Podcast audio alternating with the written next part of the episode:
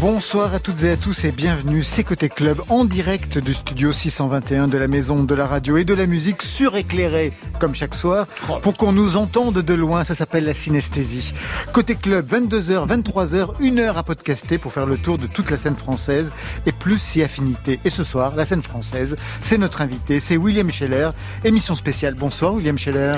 Oui, bonsoir. William Scheller, vous signez William, votre autobiographie en forme de roman familial avec des secrets douloureux, une galerie de personnages, certains formidablement zinzins. On y retrouve les grands disques, leurs créations, les copains de showbiz, les repères et les maîtres, qui ont fait de vous un inclassable dans la chanson française et dans votre vie. Marion? Depuis 20 ans, elle aussi, elle est inclassable. C'est une des voix incontournables de la musique au Québec. Son nouvel album Incarnate vient de sortir. Ariane Moffat est en ligne dans Côté Club vers 22h30. Voilà, vous savez presque tout. Maintenant, on entend tout, alors bienvenue au club. Côté Club, Laurent Goumard sur France Inter. Et on ouvre tout de suite William Scheller sur le dernier titre qui a tourné sur la playlist de France Inter, c'est Je m'ennuie de toi, Oh. album Stylus, une reprise avec une petite modification par rapport au titre original de On s'en 1975. Ah non Mais Je si. m'ennuie de toi, c'était la phase Oh. B de Rock'n'Roll Dollar qui fut le tube de cette année-là. Un mot sur cette chanson? Non. Non, aucun? Aucun, ça m'intéresse plus. D'accord, très Voilà. bien. Oh ben on écoute quand même pour les si vous auditeurs. voulez, pour vous.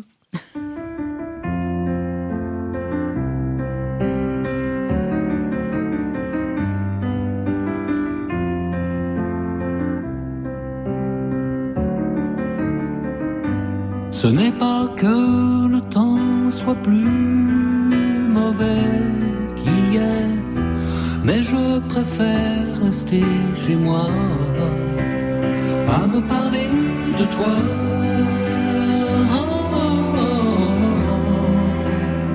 Comme je m'ennuie de toi.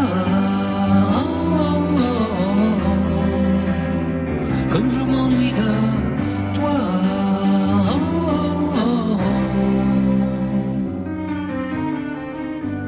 Ce n'est pas que mes amis m'abandonnent, je les fatigue au téléphone à leur parler de toi.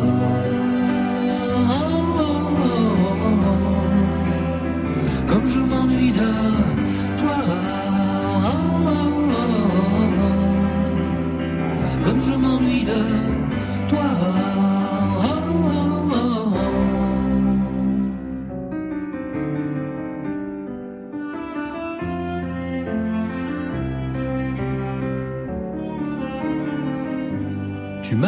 Sors un peu et va au cinéma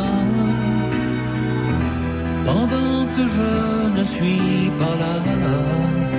Mais je n'y verrai que toi.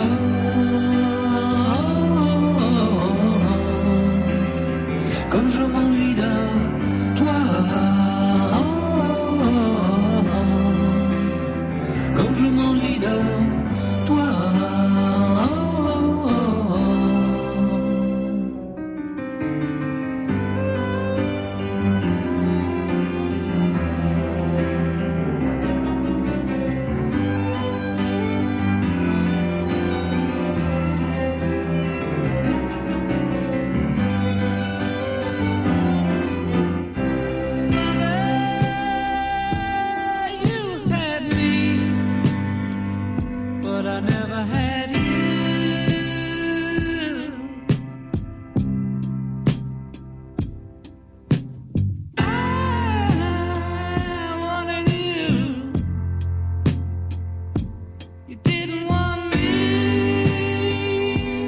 sur cette chanson de John Lennon qu'on ouvre le plateau avec vous, William Scheller, comme vous le faites dans cette autobiographie, d'ailleurs, on y reviendra.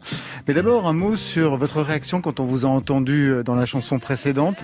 Vous ne pouvez plus vous écouter non plus. C'est fini, vous Ah. arrêtez de chanter, ça on le sait.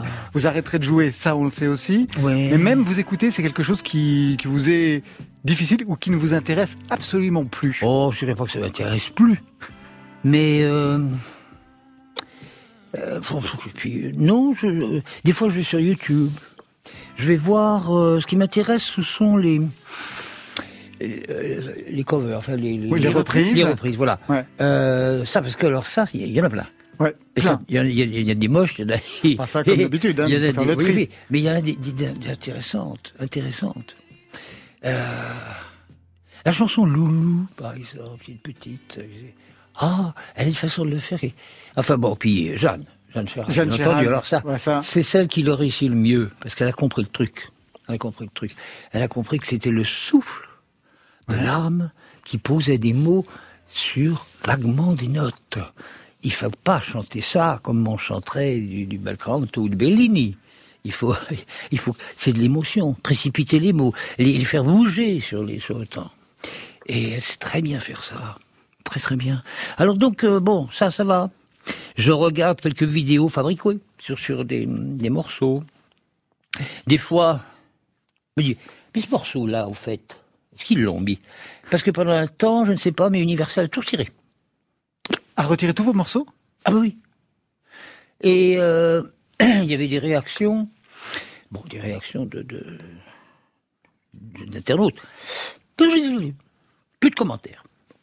Je sais pas, ils ont une drôle de, de, de, de- Ah oui, mais c'est pour une question de droit. pas- Bon. Enfin, ce que j'ai, du mal à comprendre, par exemple, c'est que les, les Anglais ne pouvaient pas entendre ma musique. Ouais. Euh, ah oui, mais c'est pour des questions de droit.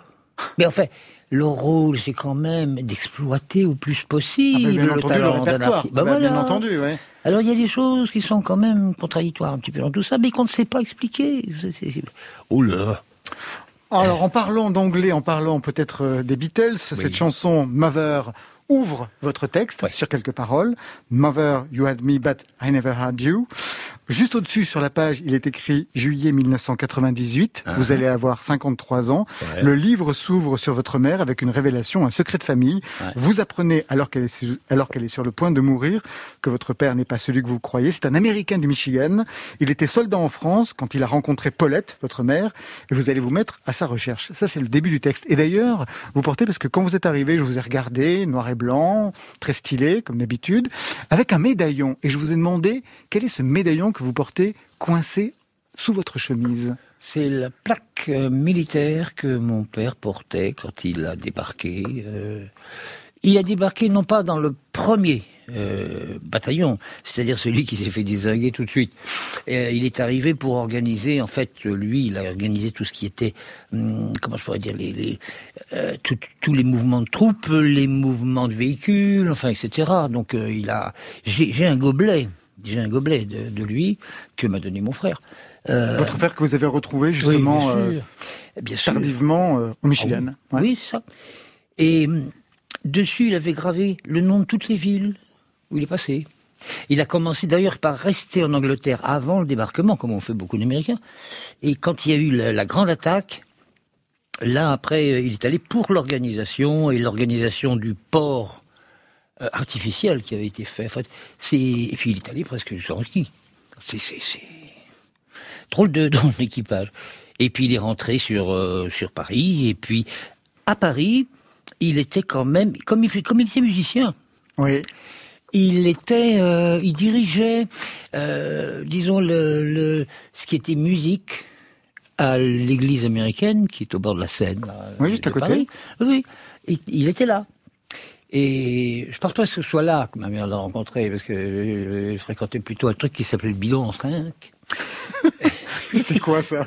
Ah ben, c'était, ben, c'était, un, c'était un, bar pour les soldats, quoi. Euh, vous savez, c'est ces sortes de, de grands bidons dans lesquels on met des avions, en principe, qui sont en forme de, de qui sont Oui, en arc de cercle. demi-tour, Ouais, ouais. oui, oui, en arc de cercle. Et là-dedans, bah, ils avaient une boîte, ils écoutaient du jazz, ils écoutaient blablabla, et ça dansait, il était toujours fourré là-bas. Donc, euh, C'est là qu'elle a rencontré votre père. Oui, je pense. Le fait de commencer cette autobiographie par, euh, par cette révélation, Hein vous le saviez depuis le départ, quand vous avez entrepris le livre, William Scheller? Euh, j'ai toujours pris... presque- Il y avait des choses bizarres. Je ressemblais pas du tout à cette famille Hand. Pas du tout. Entre la tante Mary, qui recevait Jésus dans son salon, qui était protestante, haïssait les catholiques, et hum, qu'il fallait que, quand j'allais la voir, que je l'accompagne sur son orgue, dans ses cantiques favoris, dans un luxe monstrueux, à qui parce que vous savez, il y a, il y a des veuves euh, professionnelles. euh, Ah oui, oui, bien sûr. Alors elles épousent un monsieur âgé Oui. qui, bah, qui disparaît. Alors, quand, quand, quand on a jugé que le temps décent était arrivé, euh, le pasteur en cherche un autre. Alors elle en a épousé un second, qui est malheureux. Ah est tombé d'une crise cardiaque. Oui. Et moi, j'ai connu le troisième, et je, les- je les ai connus dans une plus qu'une propriété. Enfin, c'était un- une forteresse luxueuse pour se protéger de ce qui était devenu Detroit. C'est-à-dire, euh, tous les Noirs achetaient à Detroit et les Blancs partaient voilà, dans des, des choses comme ça. En banlieue. En banlieue. Il fallait. Alors, je comprenais pas ça. Il fallait dix minutes pour pouvoir. Il fallait prévenir au moins une semaine à l'avance qu'on Qu'on allait aller les voir, Elle oui. prévenait le poste d'entrée qui était gardé par des types avec des revolvers. hein. Eux téléphonaient pour savoir si c'était bien. Ils nous demandaient les papiers. Mais comme si on entrait dans une prison ou à Fort Knox. Enfin, je sais pas. C'était... Ah oui, oui, c'était la protection maximum. Oh là là là Tout ça pour des villas euh, disséminées Oh, sur un plan magnifique. mais à l'intérieur du mobilier atroce que Un vous décrivez. atroce. Et alors, des choses très curieuses, pas plus de 20% d'habitants Âgés de- de moins de 60 ans. Oui, oui. Les chiens, pas plus de 30 cm. Sinon, on coupait la queue. les enfants. Les enfants ne pouvaient venir voir leurs grands-parents qu'une fois par mois. Et encore, il fallait pas de ballon, pas d'objet volant, pas de, rêve. pas de barbecue. Enfin, un rêve extraordinaire. Alors, au milieu, il y avait une rivière où, de temps en temps, nageait un crocodile. Alors, les maisons étaient construites un petit peu, quand même, à l'intérieur des, des- des- mais des maisons, on, a, on aurait cru que c'était dessiné par Walt Disney, quoi. Bah, de temps en temps, il y a un crocodile qui, ça va aller un petit Yorkshire qui allait trop un près non, non, pas un enfant, mais un petit chien. Oui. À quel moment vous avez entrepris cette autobiographie? Quel a été l'élément déclencheur, William Scheller? Je sais que le texte, vous l'avez fait passer d'ab- d'abord dans les mains de Françoise Hardy, hein, vous en parlez, et c'est elle qui vous dit ah non, non, il faut vraiment continuer, elle vous met en contact avec, avec des gens, mais vous, à quel moment vous avez entrepris? Vous aviez déjà pris des notes au cours de votre parcours? Non, non, non, non, non, c'était là. Tout était inscrit. Ah oui. Oui, oui, parce qu'il y avait tout, tout le vécu, toute la, la, la course. À une époque où il n'y avait pas encore d'ordinateur, euh, si, elle, quand elle est décédée, ça, ça, ça marchait. Mais il n'y avait pas tous ces sites comme il y a aujourd'hui. Ouais. Euh, oh, J'en ai fait une centaine. hein. Et puis alors, les, des enfants qui recherchent leur père, euh, géniteur, euh, sur des, des sites consacrés à la guerre. Ah ben il y a, d'accord, il y a la guerre de 40. Enfin, là, il y a de moins en moins de monde. Mais il y a quand même après la guerre du Japon, la guerre de Corée, la guerre de ceci, la guerre de l'autre. Enfin bon, on ne sait plus. On ne sait plus. Puis elle m'avait donné un nom. Elle m'avait donné un prénom. Colline. Colin. Et puis blablabla. Et alors, comme je disais à Thomas, j'ai. Il s'appelle Colline ou Thomas, c'est ça? Oui, voilà, voilà. Qu'est-ce qu'il ben, Tu m'as dit, tu m'as, tu m'as. Et alors là, pouf, elle s'endort et elle se réveillera plus. Donc Alors, elle part avec ce secret. ouais, elle part. Alors, c'est- alors, c'est un Colin ou un Thomas qui s'appelle MacLeod, qui est de la région, voilà, du Michigan, probablement euh, de Detroit. Bon. Je pars avec ça. Mais des MacLeod, ça s'écrit de toutes les façons. C'est vrai, vous avez dû faire plusieurs orthographes. Ça Mais s'écrit même- comme McCartney, ça s'écrit Mac Léod, la Mac Léod avec deux D, enfin des trucs, euh, voilà. Et, Et donc c'est suite à ces recherches, donc parce que en fait vous avez retrouvé votre famille, hein, exactement. Vous avez mis du temps, mais vous avez retrouvé votre famille. Oui, oui. Et c'est suite à ces recherches que vous avez entrepris d'écrire cette autobiographie, William Scheller? Euh, non, c'est, oh. non, non. Euh, j'ai entrepris de d'écrire à Monsieur MacLeod, dont j'ai obtenu l'adresse, quand j'ai vu les, les, les, mémorisations, enfin, les mémoires du, débarquement en 44. Donc, ça était en 64. Et puis je voyais des familles qui se retrouvaient, des histoires un petit peu comme les miennes. Et je me suis dit, je suis, bête de laisser tomber. Je suis bête de laisser tomber. Si c'est pas lui, c'est pas lui. Mais ça commençait à me tourner dans la tête, quoi. J'ai donc euh, écrit à ce monsieur MacLeod. Oh, très simplement, enfin, mais très simplement, c'est difficile. Hum, euh, que bon, ma mère m'avait dit, que, bon, que un certain monsieur MacLeod, euh, si c'était lui, ma bon Dieu, c'était la guerre, c'était pas grave, personne n'avait à juger. Si c'était pas lui, euh, que je m'excusais de l'avoir dérangé, et que, euh, mon Dieu, euh, je n'étais qu'un homme, et ça c'est important pour les Américains, je n'étais qu'un homme qui cherchait ses racines. Et ça, c'est très important pour le discours américain. Oh, ça oui. Et en fait, vous ne l'avez pas retrouvé parce qu'il était décédé Eh entre-temps, oui, mais vous avez retrouvé votre famille. Alors, ce qui m'a intéressé dans cette auto- autobiographie, c'est qu'il y a absolument tout, toute votre vie, Eh vos amours, vos enfants, votre vie de famille, le showbiz, le burn-out. Et au détour d'une page, il y a un nom qui m'a troublé, c'est celui d'Isabelle Dordain, la productrice Ah du. Pont des Artistes sur France Inter, qui nous a quittés en février Eh dernier. oui. On lui avait consacré une émission et je me suis alors souvenu de ce qu'avait dit Vincent Delerme, qui était à l'époque stagiaire sur le Pont des Artistes, au sujet d'une émission qui l'avait marqué en 2000. On écoute Vincent Delerme. Ah tiens. Moi, l'émission qui m'a marqué beaucoup, c'était une émission spéciale sur euh, William Scheller, sur l'album Les Machines Absurdes. Scheller, ça faisait partie des gens qui m'avaient donné vraiment envie de, de- de faire de la, de la chanson. En plus, j'aimais beaucoup à la fois quand il était tout seul au piano et les fois où il avait des trucs un petit peu, un peu baroques, un peu grandiloquents. Et là, c'était le cas sur cet album-là et sur la formation avec laquelle il, est, il était venu. Et ça, c'était fou parce que je, en tant qu'assistant, bah déjà, je lui avais fait signer les feuilles euh, de présence et tout. Donc, euh, tu, sais pas si tu ramènes euh, trois trucs à faire dédicacer en plus, mais non, ça le fait pas trop comme stagiaire. Donc, enfin bon. Mais par contre, j'étais à côté de lui au moment où il devait rentrer sur scène et il était mais tellement blafard, tellement tremblant, quoi. Mais je me souviens vraiment même sa posture physiquement, j'y pense souvent. Et ça, ça m'avait fait un effet. Je me dis ah ouais, d'accord. En fait, le mec il fait ça depuis tellement d'années. Euh, tout le monde reconnaît son talent. Il est en terrain conquis d'une certaine manière. Et euh, il a cette peur-là, et c'était vraiment très beau. Et, et je m'étais dit, bon, bah, en fait, oui, quand tu décides de faire ça, en fait, t'auras peur tout le temps, un, petit peu, quoi, d'une certaine manière. Et, surtout, les choses sont tout le temps remises en question. Et c'est vrai que cette émission-là, elle m'a beaucoup marqué.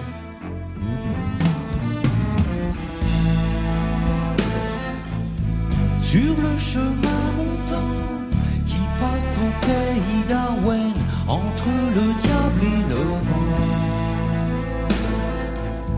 Juste au soleil couchant, de par le bord des étangs, elle est entrée au domaine.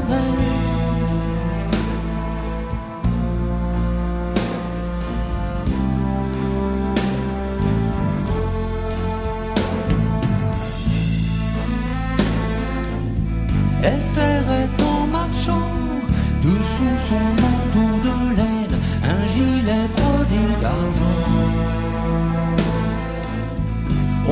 Donnait seulement, même pas 16 ans pour autant, que la mémoire me revienne.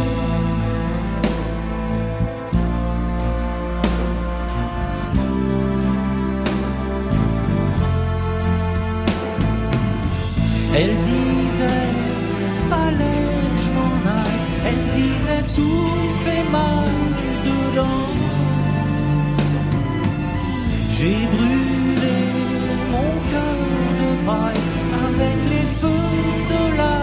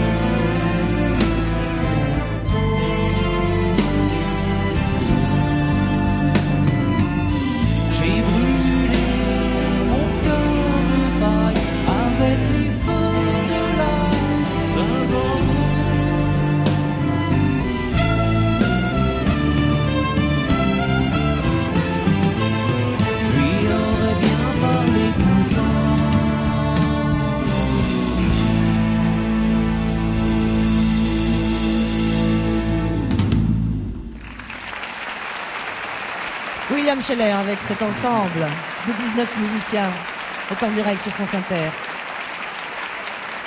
Moondown, un extrait des Machines Absurdes, c'était le dixième album studio, ici en live dans le Pont des Artistes, on était en 2000. Le track dont parlait Vincent Delerme, vous l'avez toujours eu, parce que là, il décrit Bien quelque sûr. chose de catastrophique, en fait. Bien sûr, bien sûr, William on a Scheller. peur. Bien sûr. Eh. Oh, j'ai connu plus, plus, des gens plus très que moi. Euh, notamment Micheline Dax, pour laquelle j'avais écrit une fois quelque chose pour, euh, pour une souffleuse d'orchestre. Elle a foutu le trac à tout l'orchestre. On l'évitait. Elle sifflait. Oui, bien. sifflet, Ouais, ouais, ouais. Et alors, euh, c'est vrai que quand on, s'y, habitue jamais. On s'y habitue jamais. Euh, et ça, euh, par exemple, Paulette Cocatrice, euh, bon, qui nous a quittés, et aussi bien euh, Jean-Michel Boris, euh, m'ont dit que euh, Brel vomissait Avant de monter. sur scène, ouais. C'est vrai que ça, ça bouscule, ça secoue, hein. Ça secoue. C'est puis alors, c'est surtout des grandes salles comme ça. Je me souviens que la fois où j'étais le plus secoué, c'était en Suisse, au Palais au Festival de, de Nyon. Ouais. 50 000 personnes. Dans une colline, on voit pas un bras d'herbe, on ne voit que des têtes. Et euh, là, quand on arrive, on dit, oula, c'est... Mais la musique rentre, et puis on n'est plus soi-même, on est le personnage. Et à ce moment-là, tout disparaît. On, devient le personnage d'intro, le personnage qui va suivre. On devient, on devient ce, ce, ce récitant breton. On devient, on devient un japonais. On devient, enfin, enfin, on, on devient un personnage du XVIIe siècle. Ça, c'est, il y a une espèce de, on endosse. Et on n'est plus soi. Heureusement, parce que si on commençait à analyser ce qu'on est en train de faire, on fuirait, quoi. William Scheller, vous avez mis du temps quand même avant de monter sur scène. Ah oui. Mais oui. Mais ça a été comme une renaissance, j'ai l'impression, parce que dans le texte revient souvent le terme que oh, vous vous ennuyez, c'est pas Oh, possible. ouais. C'est l'album, la promo, Oh. les playbacks pour la télévision, et vous n'en pouvez plus, et que le concert, le live, Ouais. à un moment donné, a redonné du sens à votre musique et donc à votre parcours. Bien sûr, parce que c'est vivant, parce qu'on peut le faire évoluer, parce qu'on peut oh, changer l'orchestration, parce qu'on peut... euh, bon, faire une émission, comme je disais récemment, c'est arriver, alors... Alors, vous avez, vous avez sorti un nouvel album qui s'appelle Tour le tutu. Ah oui, oui, oui, c'est très bien. Et alors, euh, dedans, il y a un titre, principalement, parce qu'il y a un titre qui est choisi. Ouais. Euh, on en fait 12, mais oh, Il y en a que deux qui servent. sûr, voilà. ouais. Et hum, voilà, c'était le titre, et vous allez faire bientôt une tournée, oui, oui, et où vous pensez, vous allez tourner, alors ben, je vais la faire là, je vais la faire là, je vais la faire là. Super, puis, passionnant. voilà, c'est magnifique, passionnant. et puis alors maintenant, alors, William Scheller va nous chanter sa chanson. Et on chante la chanson, et quand c'est en télévision, on chante la chanson, mais comme on a pris du temps, on chante sur le déroulement de fin. Oui. Pendant ce temps-là, on n'a rien dit. On ne sait pas qui est la personne qu'on a en face de soi. On ne sait pas comment il fait sa viande, comment fait, je parle pas de sa dimanche, comment il fait son corps, comment il fait sa- son âme, comment, comment il vit, comment, comment son quotidien, etc. La promotion, c'était vraiment pénible pour vous? Vous n'appreniez rien? Mais non, je voulais pas de star, moi. Je voulais être musicien. Et donc, moi, ce genre de truc.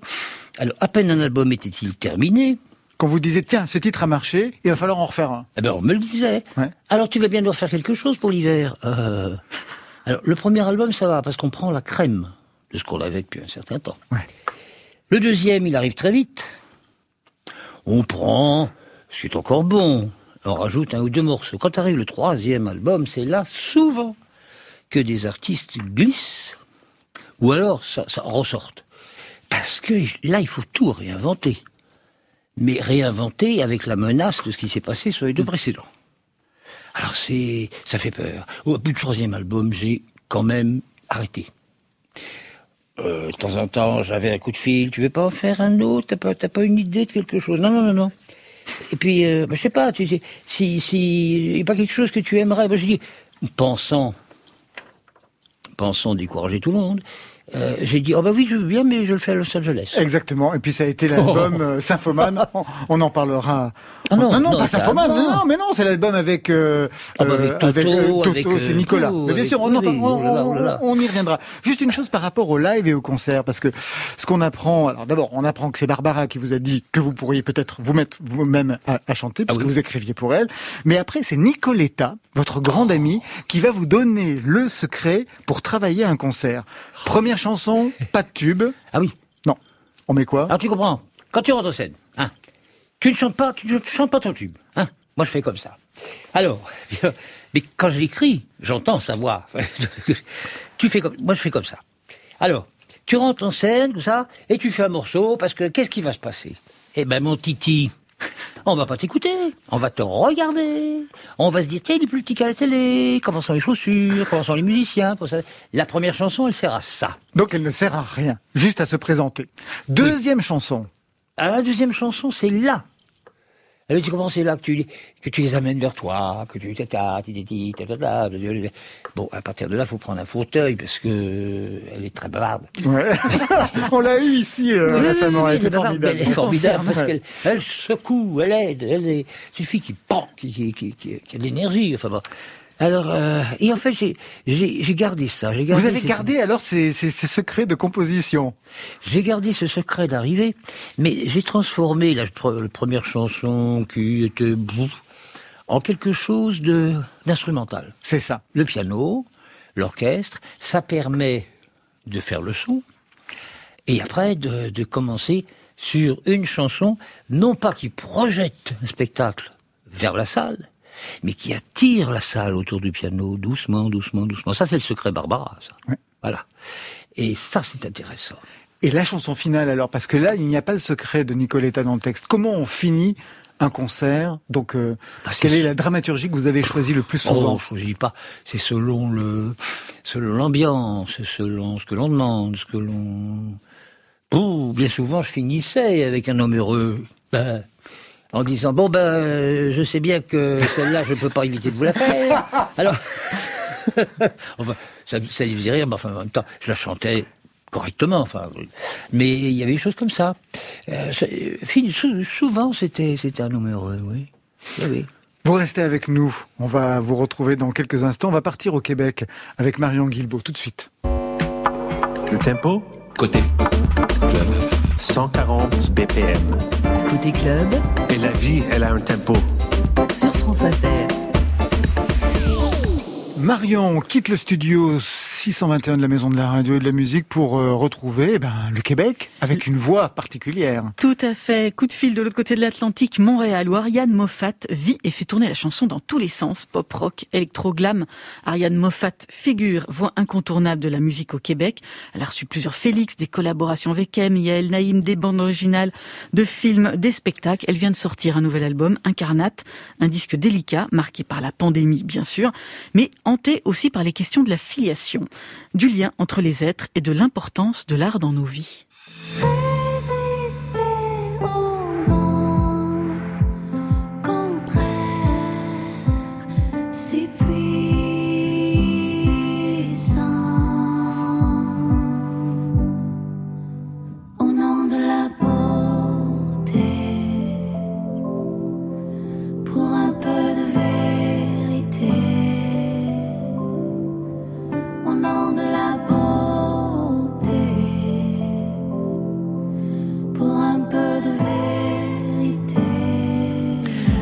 Bonsoir Ariane Moffat, bienvenue dans Côté Club avec William Scheller. Bonsoir, merci de votre invitation. Vous connaissez ces chansons, j'imagine? Ben oui, puis j'écoutais l'entrevue juste avant, puis je trouvais ça si précieux d'avoir euh, tous ces conseils de maîtres euh, qui sont sur scène depuis toujours. C'est- Oh. Non, c'était vraiment, c'était vraiment beau. William Scheller, vous êtes déjà allé jouer au Québec? Oui, oui, bien sûr. Oui? Oui, j'ai j'ai joué, j'ai joué, euh, oui, euh, j'ai joué, c'était pour, enfin, un truc, euh, Les francopholies, les francopholies, voilà. Il a plu, mais Oh. vous y croyez pas. Et pendant tout le concert, il y avait quoi 300 personnes sous une grande toile de plastique, quoi. Ouais, une grande tente. qui- qui- qui- qui- Comme ça. Et j'ai joué aussi dans un, dans un petit endroit très sympathique. Un petit théâtre là-bas Oui, Spectrum. Ah oui, bien sûr. Oui, oui, oui. Spectrum. Ah oui, où sont venus, où sont venus Bon, évidemment, euh, la Diane. euh, Eh ben, Diane oui, Dufresne, la grande Diane. La ouais. Diane, et puis... Euh, euh, Charlebois. Charlebois, quand je, dès, que je fais, dès que je fais l'avion. Voilà, parce que pour les suite. auditeurs, c'est qu'il fait l'avion. Donc Voilà. c'est, je retournerai Ah oui, à Montréal, j'ai bien Oui, compris. oui, oui, oui, Ouais. oui. J'ai été très étonné, très étonné, très étonné à Montréal. Ah oui, Oui, cette partie sombre et cette partie éclairée toute la nuit. d'accord. Ah oui, le côté de la ville, souterraine, comme ça. Ah, quel monde Oui, Ah, ça, c'est des mythes, c'est des mythes, la ville souterraine. ah, oui, oui, ça oui. Alors là, euh, le problème rue Sainte-Catherine. Ah oui, bah oui, toi. Ariane Moffat, en 2020, vous deviez fêter vos 20 ans de musique avec une tournée qui devait revisiter votre répertoire, piano-voix. Le piano, c'est votre instrument de composition. Moi, je me demandais, est-ce qu'il y a des pianistes qui vous ont influencé, marqué? Ben, la principale, parce que, bon, vous avez parlé de Barbara, évidemment. Vous avez parlé juste plus tôt de l'idée d'attirer les gens vers soi, de commencer Oui. doucement au piano. Ça m'a tellement parlé parce que, justement, j'aborde ce nouveau disque tout autour du piano et je vais monter sur scène seule. Alors, je trouve que je, je note et je prends, euh, je prends de bonnes notes de cette façon d'attirer les gens au début. Euh, sinon, des, des, des grandes auteurs-compositeurs comme Nina Simone, pour moi, ces femmes-là, elles interprètent, mais elles se soutiennent en s'accompagnant d'une façon incroyable. Puis en pop, mais moi, j'ai grandi mon adolescence euh, au son de Tori Amos, une de mes plus grandes inspirations pour son univers euh, de feu, puis la façon aussi de jouer du piano. Euh, puis après, ben, pour ce disque-ci, des pianistes euh, comme Nils Fram, euh, Oui. des approches à la Ryushi Sakamoto aussi, compositeur, donc des musiques plus instrumentales avec des climats très, très particuliers, des textures sonores aussi euh, qui m'ont inspiré pour ce disque incarnat. Alors, comment cette pandémie et puis la crise humaine, sanitaire, sociétale qui en découle, elle a, elle a influé sur votre, sur votre écriture dans ce disque? Ben, la création est devenue encore plus pour moi une bouée, euh, un moyen de rester connecté sur euh, mon intériorité, sur à travers le chaos du monde extérieur, avoir une espèce de, de safe space, de lieu où je pouvais euh, retrouver d- toutes sortes de, de, de, ben, de- un lieu euh, sûr et, et agréable pour moi. Euh, donc, euh, j'ai commencé l'écriture de, de cet album-là avant la pandémie, mais il a été produit pendant, euh, au moment où on pouvait se retrouver en petit comité au studio, principalement dans mon propre studio. Et donc, c'est ça. J'ai l'impression que à travers tout ça, la musique m'a accompagnée sans cesse. Et je me trouve chanceuse pour ça. Il y a une autre chanson qui se détache de cet album, c'est Incarnate. Elle donne son, d'ailleurs son titre. Aujourd'hui, je sais que c'était la chose à faire.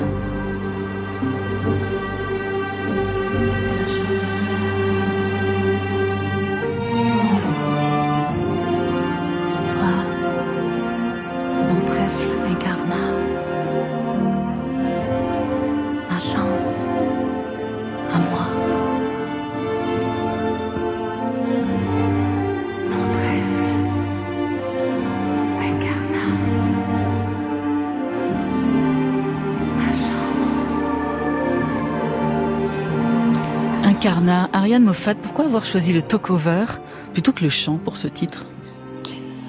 Ben, c'est comme euh, plus fort que moi. On dirait que c'était la seule euh, façon de déclamer cet amour, cette poésie, sans même chanter, juste en parlant, en soufflant comme ça ces mots. Euh, et c'est la première fois que je fais ça de cette manière. Puis euh, j'ai composé la pièce autour de d'extraits de messes d'Arvo Part et euh, j'ai composé le piano par-dessus. Ouais. Et Ça parle et, à William euh, Scheller. Ah oui, ça oui. Oui. Mais ça, ça s'appelle du Sprechgesang. Et ça date, mais ça date de, de des, des Viennois. Enfin, je veux dire, c'est, Ah, peu. 20e, les Allemands. Oui, oui, Ouais. c'est un terme allemand. Ouais. Parler, chanter, enfin, c'est, c'est le souffle de la voix qui, qui, qui, parle, mais sur quelquefois des notes qui ressemblent, enfin, qui ressemblent, qui ressemblent à des Mhm. notes. Oh, Arvo Part, c'est C'était magnifique. mon Sprechgesang à moi. Ah oui! C'est ça. À propos de voix, justement, Ariane Moffat, vous avez été coach dans The Voice. Aujourd'hui, vous enseignez la création musicale à la Star Academy euh, québécoise.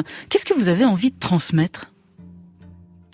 Ben, je me trouve, moi, à la croisée des chemins. Hein. Vous avez dit en début, 20, 20 ans, 7 albums, euh, auteur, compositeur. La création musicale, c'est au cœur de ma vie depuis tout ce temps-là. De faire ma musique, de produire, d'avoir mes home studios, de chercher tout le temps refaire ce geste de, de quête, de création. Et je trouve que là, c'est une belle occasion parce que cette Starac elle priorise beaucoup la création cette année. Elle amène toutes sortes de masterclass avec autant des acteurs, des maestros, Yannick Nézet-Séguin, chef d'orchestre. Donc, c'est c'est quand même beaucoup de matière intéressante pour aider les jeunes à développer leur propre identité artistique. Et donc, pour moi, c'est un plaisir. J'en arrive. Là. Je viens de donner une- un petit deux heures d'écriture Ouais. musicale aux jeunes. Puis ça me ramène à mon âge quand j'ai commencé. Ils ont exactement l'âge que j'avais euh, quand j'ai fait mon premier album. Puis moi, j'ai été mentorée dans la vie. Vous avez nommé euh, Mathieu Chédid. euh, ici, Daniel Bélanger, très, euh, qui m'a amené en tournée. Été clavier pour lui dès mes débuts. Donc, pour moi, ça fait partie du, du processus d'un artiste d'apprendre puis ensuite de, de transmettre euh, ce qu'on a, ce qu'on a acquis. Merci beaucoup Ariane Moffat. On va se quitter sur votre duo avec Lou Doyon. Jamais trop tard. Un mot pour présenter ce titre et la place qu'il occupe dans le disque. Ah, pour moi, c'est une chanson phare dans ma vie. L'original euh, que j'ai connu à travers le film Eternal Sunshine of the Spotless Mind, Beck en a fait une version. Et donc, je l'ai adapté librement en français. Puis j'ai pensé à Loudoyon parce que pour moi, c'est c'est la liberté de création, Loudoyon, la polyvalence, euh, un timbre de voix unique, un peu arraché comme ça, qui, qui, qui se distingue du mien fortement. Et donc, ça, ça donne, ça donnait ce duo. À bientôt, Ariane Moffat.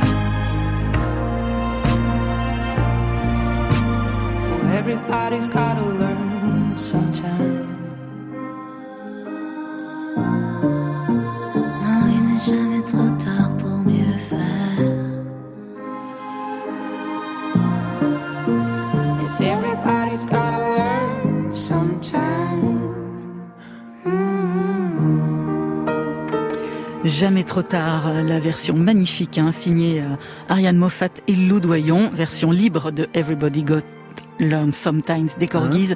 Cet extrait d'Incarnate, le nouvel album d'Ariane Moffat. Côté club. Sur France Inter. Retour au studio 621 de la Maison de la Radio et de la Musique avec William Scheller qui se raconte dans William, son autobiographie. On apprend plein de choses sur la vie de famille, les enfants, les amours, Peter, Nelly, des personnages formidables. Vous évoquez aussi la vie d'un musicien dans les années 70, 80, 90. Tout est dit, hein, la coke pour être en forme, pour être meilleur oui. musicien, les tournées, le showbiz avec de grandes amitiés et puis aussi des choses sur le travail, sur vos compositions, notamment quelques pages qui m'ont vraiment passionné, consacrées à ce titre, Symphomane, notamment à son introduction en est en 1977. Ah ouais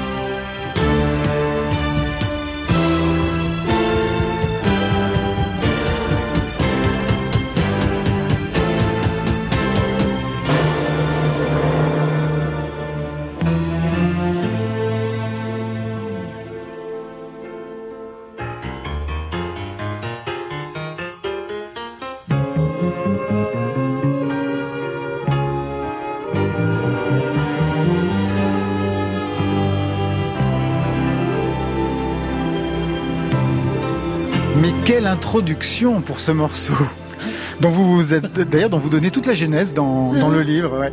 J'ai commencé à travailler sur un petit bout de musique sorti du piano, un truc bizarre, un glissé de doigts, un jet de notes de deux octaves fonçant vers les aigus, un effet qui me rappelait un peu celui d'un très court passage du premier concerto de Prokofiev. Il fallait faire attention, ça peut faire mal quand on glisse sur le doigt sur le clavier pour parfaire le trait. Ah oui, mais ça je le garde, tant pis. Tiens, avec une chute en octave où les mains se croisent finissant sur un gros poum poum poum poum, bien dissonant, et les cordes attaquent, tsin tsin tsin tsin tsin, pour donner le rythme. Allez vite, du papier, un crayon, sinon je vais oublier. Et puis, vas-y les cuivres, dont l'on cache au milieu une note dans une autre tonalité pour y mettre une petite goutte de vinaigre. Ça, c'est les secrets de composition. D'un mélomane. De bah, William en fait, euh, que, que mon maître m'a appris. c'est pas moi l'inventeur, mais euh, c'est Stravinsky surtout. Euh, mais... Premier choc musical, ça je le sais, ouais. Oui, oui, oui. Le Sacre du Printemps, Boulez. Boulez, Boulez, Boulez, oui. Et c'est- curieux d'ailleurs. Stravinsky m'a beaucoup marqué. Mais euh, je vais vous raconter un truc. Pendant sa dernière semaine de grossesse, ma mère, et j'étais dans son, dans, son ventre, allait tous les soirs au théâtre des Champs-Élysées voir le ballet jeu de cartes de Stravinsky. Ce qui fait que je me suis tapé du Stravinsky pendant une semaine avant de naître. Joué, je sais pas. Non, oui, ça arrive comme ça. On entend un bidule. Pouf. Alors, bidule. Oh, c'est drôle ce machin-là. On le fait deux, trois fois, puis aïe. Et ça écorche, hein. Faut, faut savoir poser l'ongle, il faut ça.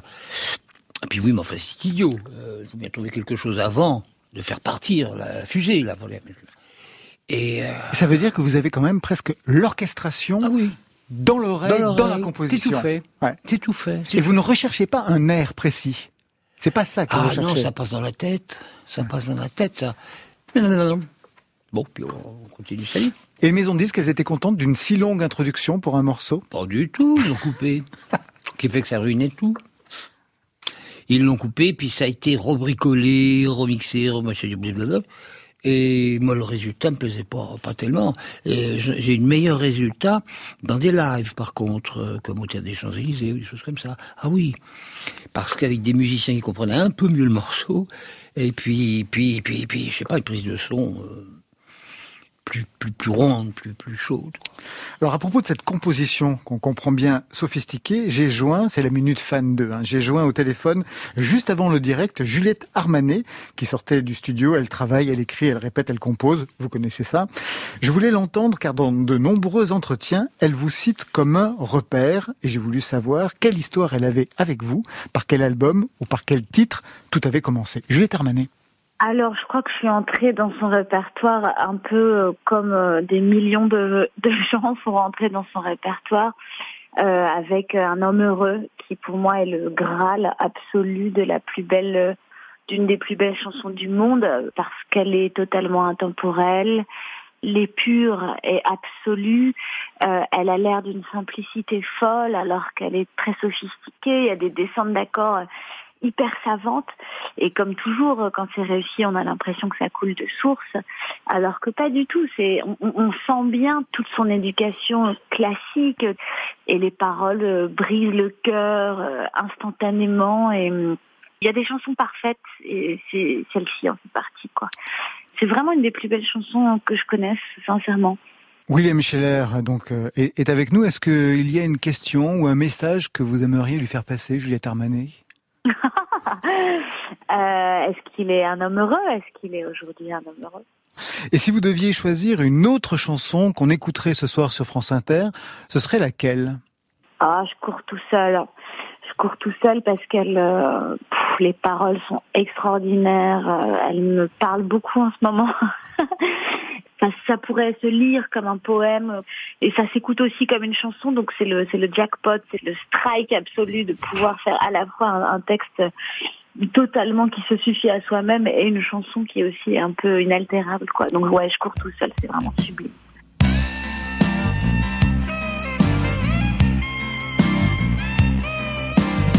La vie c'est comme une image, tu t'imagines dans une cage ailleurs. Tu dis c'est pas mon destin, ou bien tu dis c'est dommage, et tu pleures. On m'a tout mis dans les mains, j'ai pas choisi mes bagages Je cours vous raconter d'un train qu'on m'a donné au passage de bonheur. Et je regarde ceux qui se penchent aux fenêtres. Je me dis qu'il y en a parmi eux qui me parlent peut-être. Oh, je cours tout seul. Je cours et je me sens toujours tout seul. Si je ne te comprends pas, apprends-moi ton langage. Dis-moi des choses qui me font du bien, qui me remettent à la page. Oh,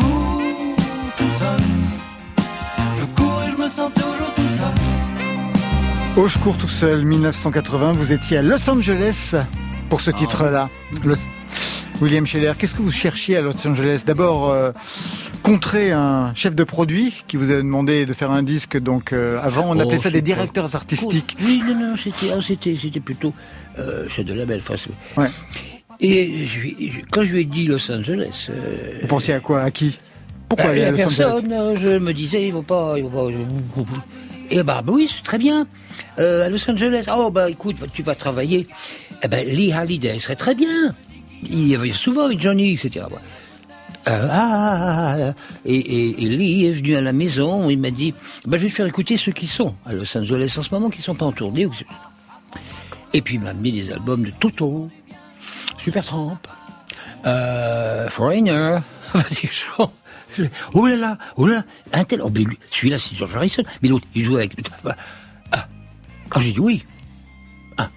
Et là, je suis arrivé, euh, ouh, avec un- dans un monde extrêmement professionnel. Ah, euh, mon premier jour en studio, bon, elle y était avec moi, sûr. Et sont arrivés ces gars-là. D'abord, ils passent par le secrétariat pour signer leur contrat. Hein, parce que là, là, bon, une fois que le contrat est signé, on va dans le studio. Chacun se met à son instrument et attend. Et à ce moment-là, euh, Jim Keltner, le, le batteur, a demandé qui se kiffe, qui produisait l'album, et Lee euh, m'a À montrer, c'est lui. C'est le petit français. Ah. Ok, alors, euh, alors je suis, je suis allé dans le studio, le voir, et il m'a dit, quelle caisse claire il faut que je prenne? Ah, je lui ai dit, mais ouais, mais c'est pas ça du tout, c'est pas ça du tout, du tout, du tout. Ce que je voudrais, c'est qu'il y avait Emery Gordy à la, à la basse. Ouais, c'est énorme. Les musiciens que vous aviez, c'est Oh, énorme. ouais. Et je leur ai dit, non, j'aimerais bien que vous écoutiez les choses que j'ai mises en place et qu'on travaille non pas avec un producteur qui va vous dire de quoi faire exactement, mais que chacun apporte quelque chose, que chacun qu'on fasse, qu'on constitue pendant un moment un groupe qui va faire un titre. Bon. Ah bah oui, d'accord. Là, ils sont assis, ils ont écouté un ou deux morceaux. Et là, bon, j'en arrive à quelque chose de... de- euh, Vous aviez amené des petits cadeaux. J'avais amené des petits cadeaux en poudre. Alors donc... euh, euh, Donc là, ça a libéré tout le monde. L'assistant a stické un miroir. oh, j'ai dit non, tout est bien organisé ici. Et, et il a suffi d'un numéro à trois chiffres pour qu'une jeune femme très, très, très californienne arrive avec un attaché caisse qu'elle a ouvert. Et suivant le- les musiciens qu'elle a regardé, elle a dit Oh, c'est ça qu'il- faut. Alors à partir de là, ça a été. euh, Le jackpot. J'étais plus le français qui venait pour avoir des noms célèbres euh, sur son album. C'était, c'était un musicien, parce qu'ils ont commencé à écouter. Et c'est comme ça que j'ai connu les de Pink Floyd, avec lesquels il s'est trouvé que j'avais joué. Mais alors, ils étaient inconnus, et moi aussi, dans le midi de la France. Et- parce qu'un jour, j'ai connu les Pink Floyd, parce que j'avais une copine à moi qui était sortie avec le chanteur. Bon, à l'époque. Et il s'appelait les Flowers. Et, euh, et un jour, à dîner, dans un grand restaurant, ils lui ont demandé, ils lui ont demandé si- qu'est-ce, comment vous appeliez avant? Non, non, peut-être pas. Et encore avant. Je sais pas. Quatre, cinq noms comme ça, parce que les groupes. euh, Oui, oui, bah, ils avaient évolué, bien Et sûr, à un moment, il dit The Flowers. Ah, ben, je lui dis, on a joué ensemble. C'était moi le mauvais orchestre qui a joué avant moi. Et puis bon, euh, tout ça, c'est c'est un monde euh, à la fois professionnel et délirant, et délirant, délirant. Il y a beaucoup d'autocritique d'ailleurs sur, euh, sur certains albums. L'album Symphoman n'est pas à la hauteur que vous avez imaginé quand il est sorti. L'album Je suis pas bien, vous dites c'est un album un peu bâtard fait entre plusieurs studios ou encore Stylus. Alors là, carrément vous y allez. Oh non, fait par des crétins alors même que vous étiez hospitalisé. Bah, Est-ce qu'il y a un album dont vous avez été fier, William Scheller, en tant que mélomane, musicien? Un album dont j'aurais été fier.